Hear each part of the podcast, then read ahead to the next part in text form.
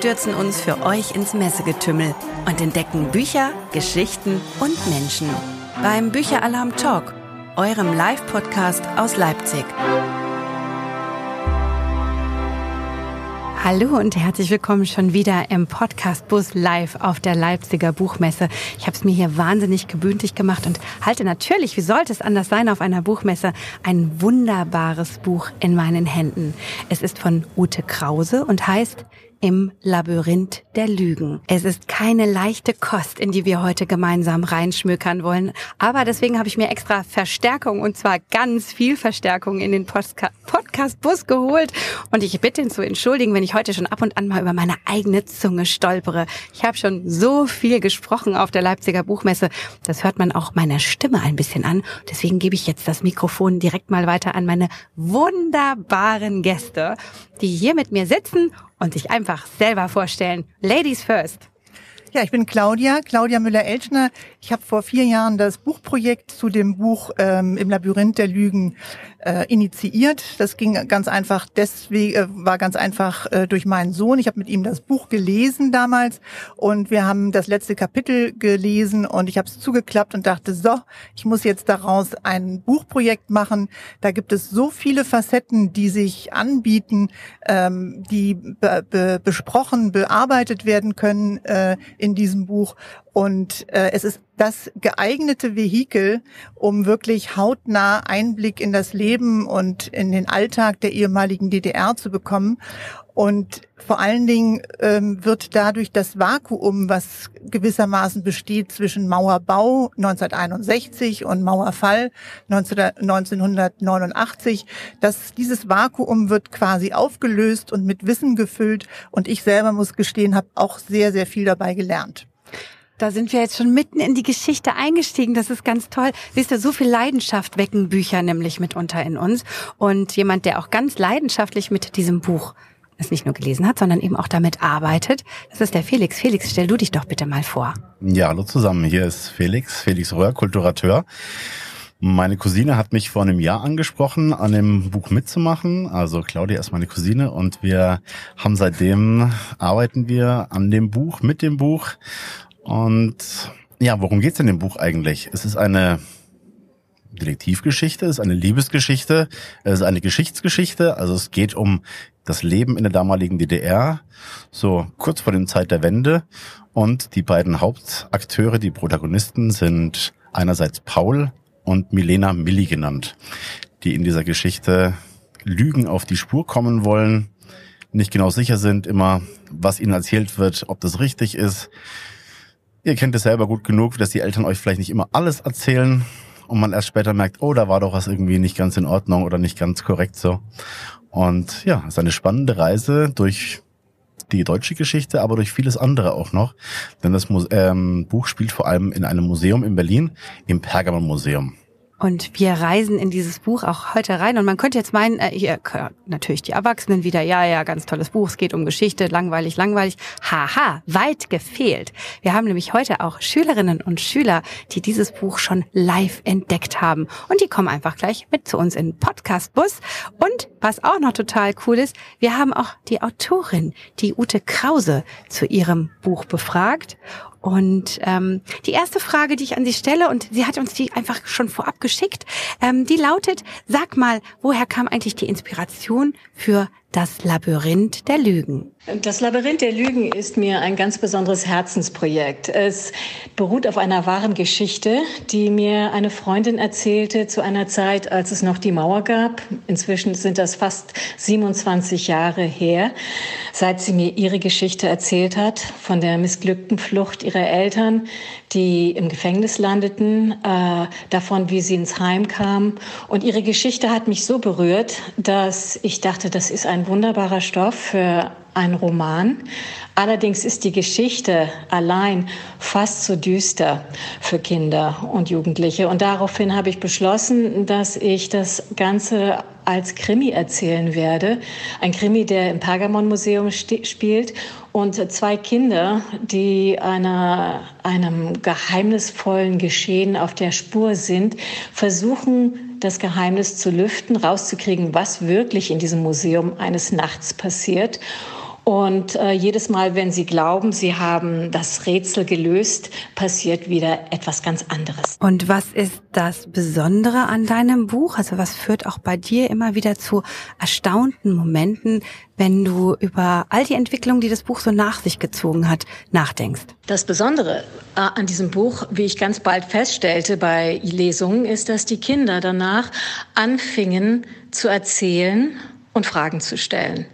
Also es kann, konnte nach einer Lesung passieren, dass ein Junge mir erzählte, wie sein Großvater äh, dabei war, als ein Tunnel gegraben wurde von Kleinmachnow, das ist äh, etwas außerhalb, also in der Nähe von Berlin, rüber auf die Westseite. Und wieder ein anderes Kind erzählte, dass äh, sein Großvater bei der Stasi war.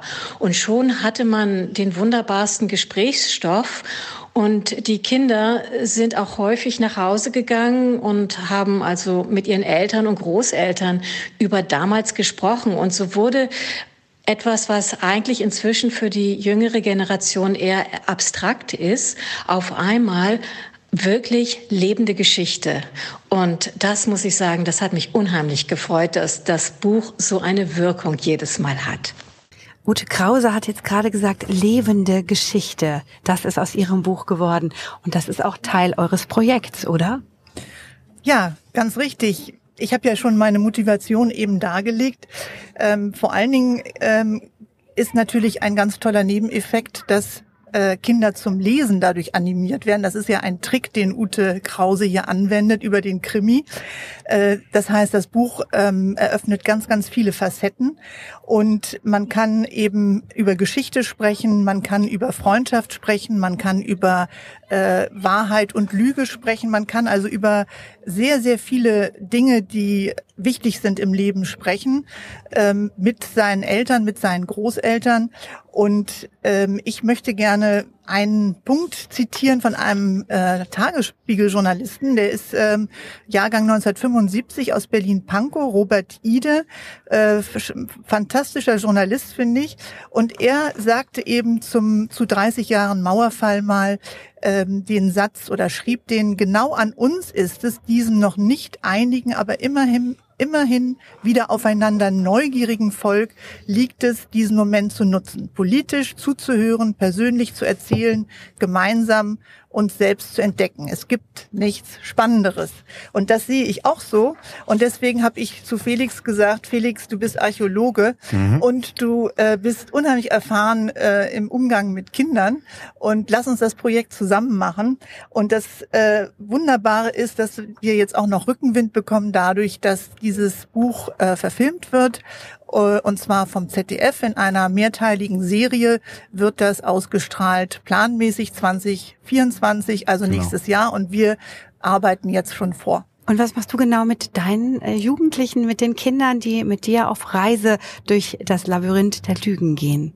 Äh, Claudia hat es ja schon erwähnt, also ich bin ausgebildet als Archäologe und Philosoph, arbeite aber seit ja, vielen Jahren jetzt schon an Schulen, unterrichte Kunst und Ethik. Also ich habe sehr viel, arbeite ich mit Kindern sowieso zusammen, mache auch sehr viele museumspädagogische Programme seit 20 Jahren und das war eben der Anschluss von Claudia zu sagen, versuch doch mal hier wirklich konkret ein, ein Projekt dann umzusetzen an einer Schule. Das haben wir ein Pilotprojekt gestartet in Berlin, einer Schule am Prenzlauer Berg und ja, wir haben in der Schule einerseits gelesen, uns mit dem Buch beschäftigt, haben immer wieder auch gefragt, wie die Kinder vielleicht mit ihren Eltern, mit ihren Großeltern über das Buch gesprochen haben, was da für Erinnerungen oder für von Austausch zwischen den Generationen stattgefunden hat.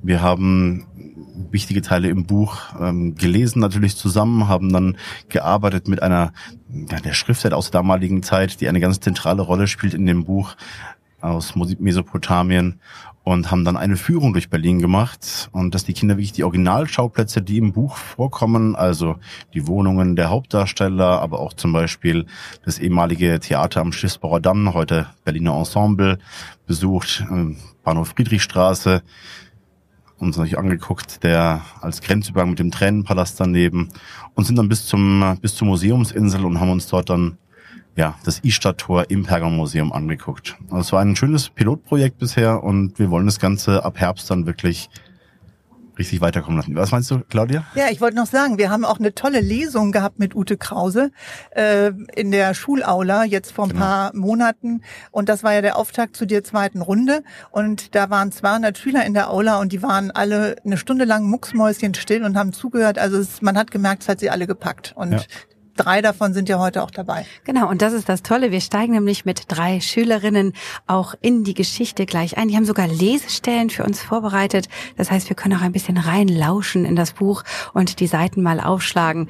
Würde ich sagen, ich hätte Lust drauf. Wie sieht's bei euch aus? Wollen wir mal die äh, Kinder reinholen? Sehr gerne. Ja, unbedingt. Wir hatten jetzt einen fliegenden Wechsel im Podcastbus. Hier können nämlich maximal vier Leute sitzen. Und äh, jetzt ist der Roman zu uns gestoßen. Und damit ihr endlich wisst, worum es ganz genau im Labyrinth der Lügen eigentlich geht, liest er uns jetzt als allererstes mal den Klappentext vor. Und dann quatschen wir noch ein bisschen. Paul ist am Boden zerstört. Seine Eltern wurden nach einem Fluchtversuch von der Bundesrepublik freigekauft und fangen in Westberlin ein neues Leben an ohne ihn. Er darf die DDR nicht verlassen und ob er seine Eltern je wiedersehen wird, ist ungewiss.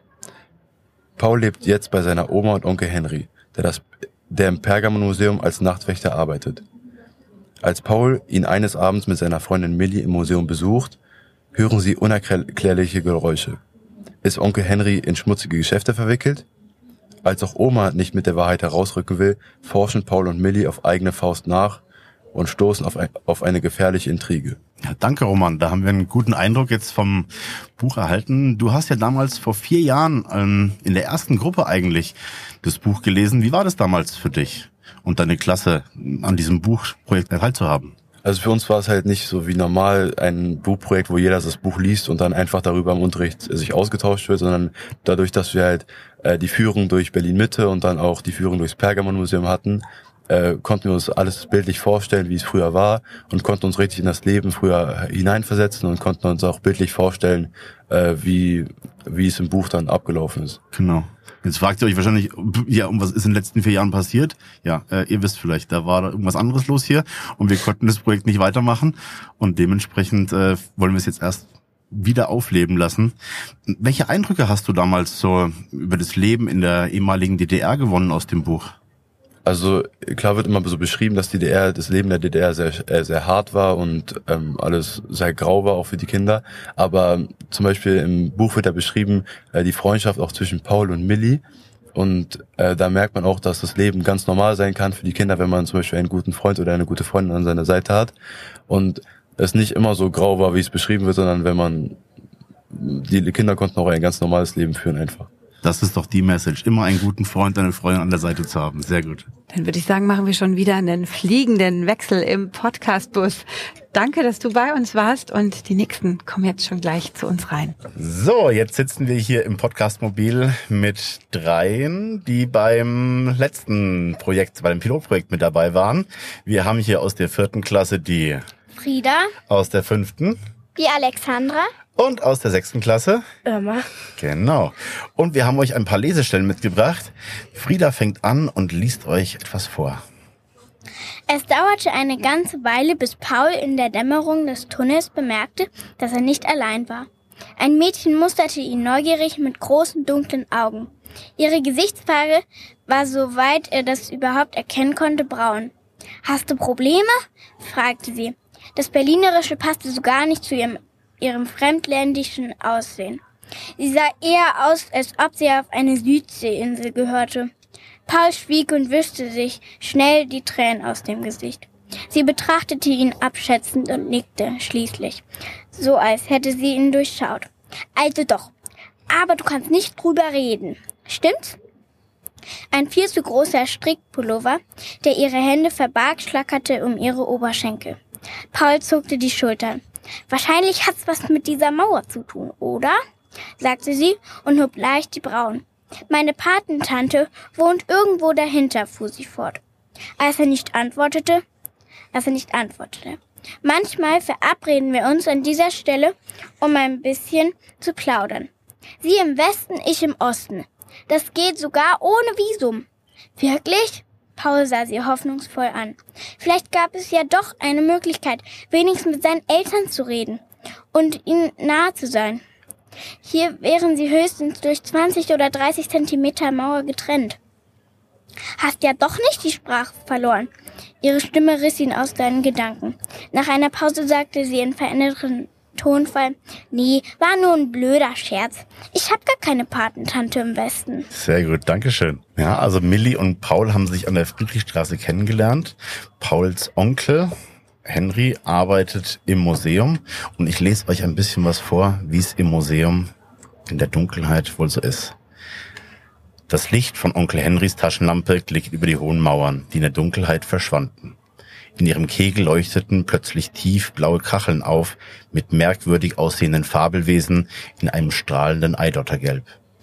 Diese Wesen waren halb Drache, halb Stier und hatten Krallen wie Raubvögel.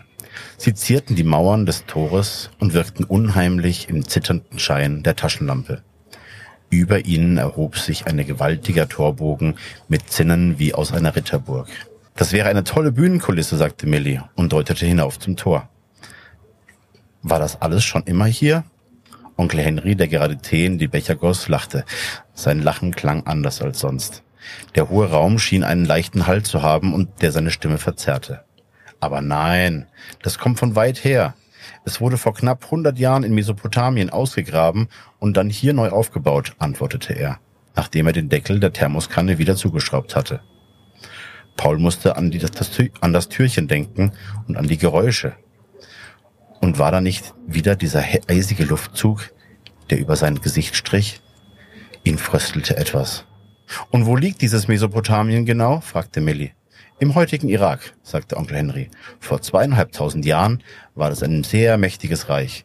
Die Hauptstadt hieß Babylon und das Ishtar-Tor war eines der Stadttore.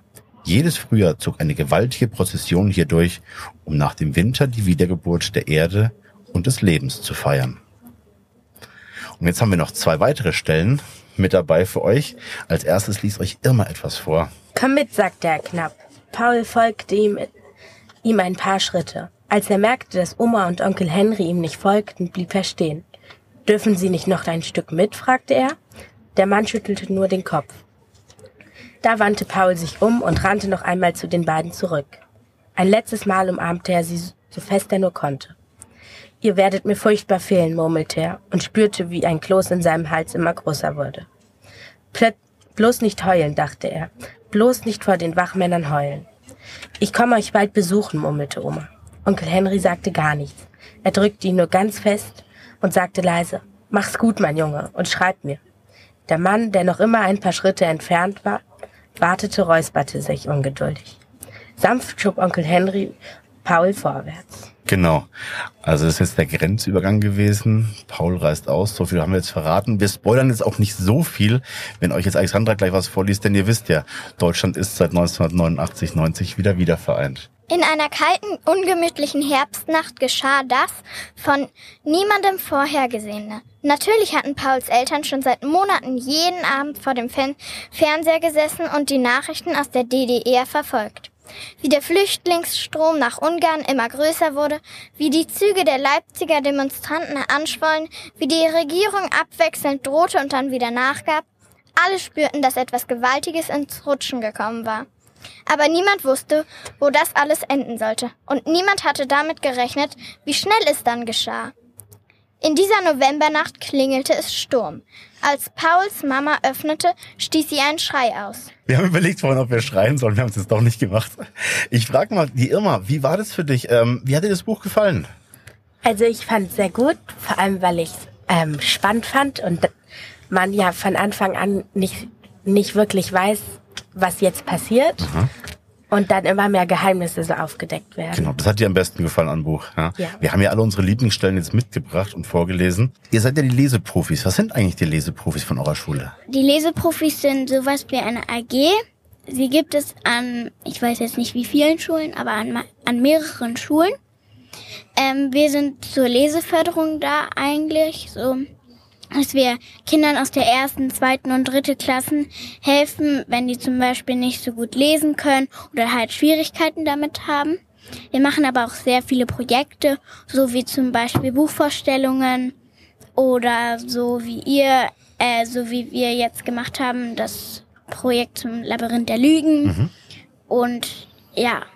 Und ihr lest ja, glaube ich, auch jede Woche. Habt ihr auch so Zeit für euch, wo ihr lesen könnt, ne, Alexandra? Ja. Genau. Und wie viele Bücher liest du denn so am Tag, äh, in der Woche oder im Monat? In der Woche lese ich so ungefähr zwei, drei Bücher. Am Tag will ich immer ein halbes Buch schaffen. Manchmal klappt's, manchmal nicht. und, und, und, ja? und im Monat keine Ahnung, wie viele. Könnt, könnt ihr selber auch hochrechnen, genau. Warum, warum liest du so gerne? Ich finde, Lesen macht einfach Spaß. Und ich habe auch irgendwo gelesen, dass wenn man viel liest, dass man dann länger lebt, Aha. die Konzentration besser ist und das Gehirn halt immer arbeitet und so. Und genau. ja. Die Vorstellungskraft, ne? Oder Einbildungskraft, ne? Ihr könnt euch vielleicht viele Sachen ganz anders und besser vorstellen, als wenn man sie nur in Bildern äh, konsumiert, sondern na, ihr müsst eure eigenen Bilder ja eigentlich erzeugen. Und ich habe euch ein kleines Zitat zum Schluss mitgebracht. Das ist von Jean-Paul und das heißt, Bücher lesen heißt wandern gehen. In ferne Welten, andere Stuben, über die Sterne. Und damit ist der Podcast heute zu Ende. Dankeschön. Ich freue mich, dass das Labyrinth der Lügen bei uns hier im Podcast Bus zu Gast war. Und wenn ihr sagt, oh krass, was für ein tolles Buch, das möchten wir unbedingt auch bei uns in der Schule lesen und vielleicht sogar einen Podcast draus machen.